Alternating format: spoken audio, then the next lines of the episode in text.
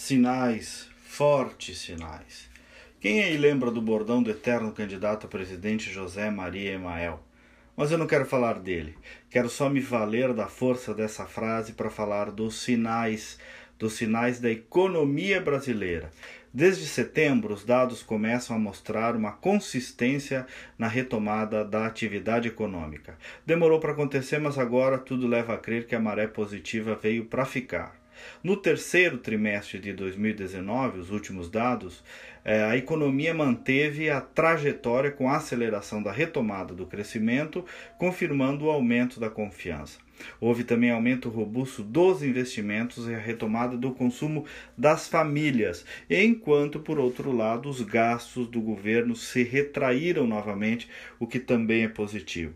As medidas de ajuste fiscal, aprovação da reforma da Previdência, as propostas de liberdade econômica, o andamento das privatizações, tudo isso foi importante para que o país começasse a sair do atoleiro.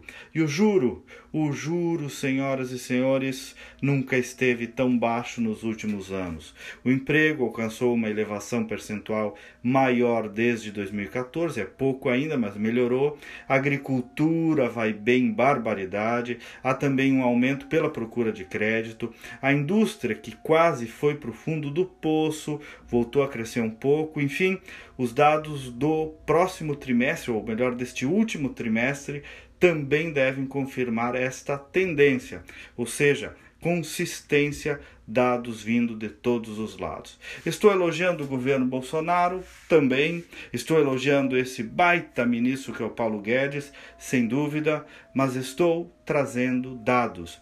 Ou seja, para relembrar de novo o nosso Emael, sinais, fortes sinais que ninguém pode negar. Bom dia, Diego. Bom dia, família Band News.